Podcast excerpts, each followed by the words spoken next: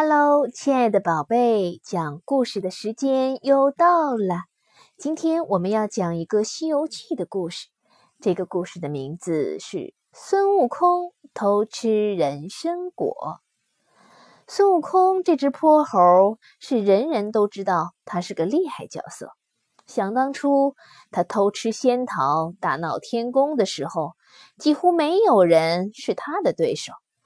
后来还是法力无边的如来佛祖收服了他，把他压在了五行山下。经过五百年，唐三藏路过救了他，孙悟空才乖乖的跟随着三藏到十万八千里以外的西天去取经。这一路上发生的事情可多了。这一天，孙悟空和师弟猪八戒、沙悟净。保护着师傅唐三藏，来到了古树茂密、白鹤飞舞的万寿山前。突然，一阵奇异的香气飘了过来。他们一闻，就觉得浑身舒服极了，不由得环着香气，竟来到一座了幽静的道观门前。门一开，观里出来了两个小童。行了一个礼，说：“请问师傅是不是前往西天取经的唐三藏？请到这里歇一会儿。”唐三藏吃了一惊，说：“哦，我，我就是。请问仙童怎么知道我的姓名？”童子说：“我师傅是镇元子大仙，他出门的时候再三交代过。”说：“您今天一定会来，要我们好好招待。”童子招呼师徒四人安顿好了以后，转身回房。不一会儿，用盘子端着两个喷香红艳、样子很奇怪的东西出来了，恭敬地说：“请师傅先吃两个果子解解渴吧。”唐三藏低头一看。吓得牙齿直打架，说：“啊，不好不好！这明明是个两个小孩子，怎么拿来当果子吃呢？”您这就不知道了。这果子叫人参果，是我师傅种的果树上结的，三千年才开一次花，三千年才结一次果，再过三千年，果子才会熟透。您要是闻了一下。就可以活个三百六十年，要是吃一个，就有四万七千年的岁数好活呢。可是不管童子怎么说，唐三藏只是闭着眼睛直念阿弥陀佛，阿弥陀佛，不肯吃那果子。仙童只好把人参果捧回了房中，一人吃了一个。猪八戒正在厨房做饭。他先听见隔壁咕咕噜噜的说什么人参果、人参果的，又听见咔嚓咔嚓咬的果子崩脆的声音，忍不住这口水直流，就拉住孙悟空求他去摘个果子。孙悟空拍了拍胸脯说：“这个简单，看俺老孙的。”他使了一个隐身法，一下子就到了果园。只见一棵大树，枝杈一直伸展到云里面。风一吹动，那碧绿的大叶子果真露出一个个孩儿似的人参果。孙悟空可乐了，嗖的一声跳上了树，又从耳中取出金箍棒，敲下来三个果子，分给了猪八戒、沙悟净吃。贪吃的猪八戒。囫囵吃完了果子，嚷嚷说：“哥哥，你好人做到底，再去弄一个来，让俺老猪仔仔细细的吃出个味道来嘛！”这呆子大声叫嚷，被那两个仙童听见了，他们急忙到果园去查看，果然不错，少了三个果子。他两人急得把唐三藏师徒四人骂了一大顿。孙悟空恨得火眼圆睁，心里想：这童子真是可恶，吃他几个果子有什么大不了的？看我用个计谋，叫大家以后都吃不成。他在脑后拔了一根毫毛，吹了一口气，说：“变！”毫毛就变成了另一个孙悟空，站在了原地。他自己一个筋斗翻进了果园，闷口气，一下子把树根推倒，又用金箍棒在那大树上乒乒乓乓的一阵猛敲，把那些孩儿似的人参果都打了下来。谁知这果子一落地，全都像地鼠似的钻进地底，就不见了。孙悟空找不着果子。只有回到唐三藏身边，把化身变回了毫毛，抖一抖，收上了身。两个童子骂了很久，唐三藏气也不敢吭。仙童骂完了，又回园中查看。这一看可了不得，树倒了，果子也不见了，吓得两人手软脚麻。他们商量了半天，觉得这事只有等师傅回来再说，就轻手轻脚的把屋子一层层上了锁，不让唐三藏师徒四人出去。孙悟空却又用了开锁的法术，把几重锁都轻轻松松的撬开，然后他拿了两个瞌睡虫，偷偷弹到了仙童的脸上。仙童呢，一下子就打起了瞌睡，什么事儿都不知道了。师徒四人骑马的骑马，挑担的挑担，急忙往西方奔去。却在这时候，两个仙童的师傅镇元子大仙回到了道观，发现他的树被孙悟空推倒了，果子也一个都不剩了。气得他立刻乘云追上了孙悟空，骂道：“你这泼猴，别想走！趁早还我的人参果树！”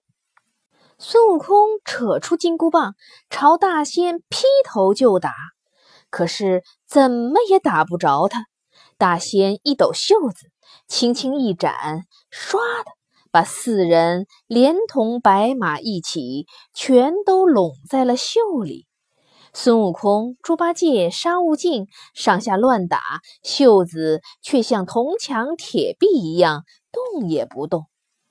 大仙转身飞回道观，命令徒弟将四人分别捆在四根柱子上，再狠狠打他们一顿。一个胖乎乎的徒弟拿了一根长长的龙皮鞭子，问大仙说：“师傅，先打哪个？”唐三藏是师傅，先打他！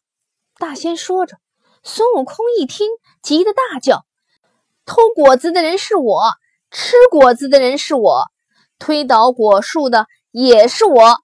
我师傅完全不知道这些事情，要打就打我。”大仙笑着说：“好，就连你师傅的那一份也算上，打你六十鞭。”孙悟空睁大了眼，变，把两条腿变成了铁腿。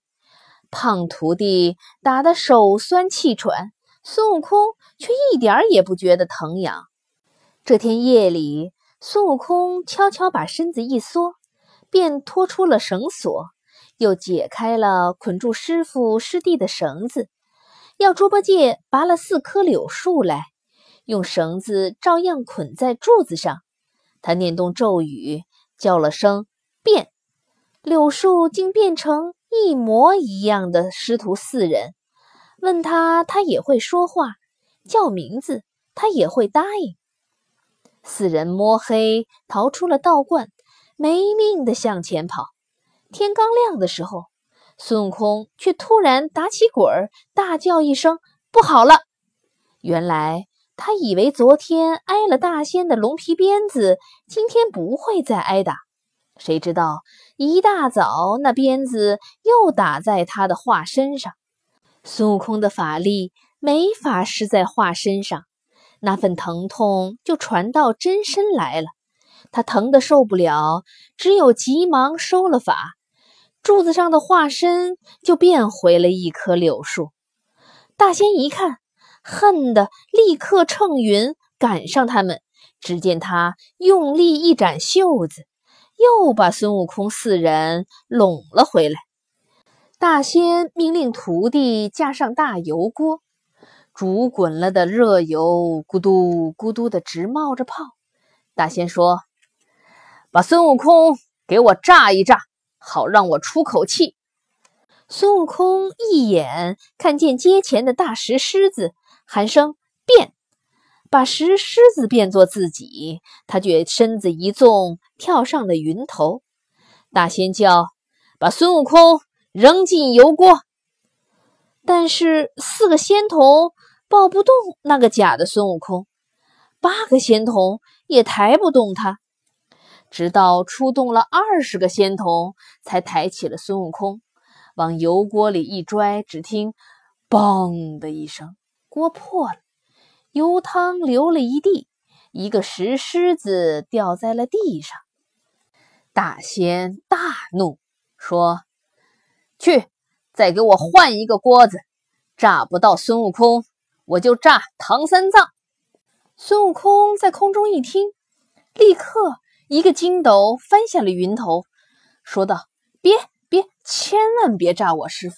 刚刚我急着去小便，要炸还是炸我吧。”大仙一把扯住孙悟空，说：“我知道你有本事，我就和你。”一同去西天，见你那如来佛祖，看你还不还我人参果树。孙悟空抓抓头顶，笑着说：“折腾半天，原来你要的是树，这有什么难的？早说呀，可不省事儿。只要你放了我师父师弟，我一定求佛祖教一个把树救活的仙法给你。”大仙听了，就限他在三天以内求仙法回来。孙悟空立刻唤来筋斗云，像一道电光似的直飞上天空。突然，他心中一闪，想到了慈悲的观世音菩萨，便调转云头，来到了南海的普陀山上。只见观音菩萨正在竹林里讲说佛法。孙悟空就把遭遇的事情说了一遍，再三叩求，观音才手托净瓶，跟随着他来到了道观，带领大仙和三藏师徒走进了果园。观音叫孙悟空把人参果树扶正，然后用柳枝蘸了一滴净瓶中的甘露，洒在了树根上。不一会儿，树底冒出一股股清泉，满树的大叶子又恢复了碧绿的颜色。风一吹动叶片，露出底下一个个孩儿似的人参果。大仙数一数，竟然一个也不少。大仙十分欢喜。连忙在树下摆开了桌椅，敲下人参果来，请观音他们各吃了一个。这真是不打不相识啊！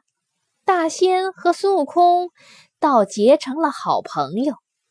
第二天天亮了，唐三藏师徒四人打点好行李，告别了大仙，继续向西天取经去了。好了。亲爱的宝贝，今天我们的故事就讲完了，再见喽。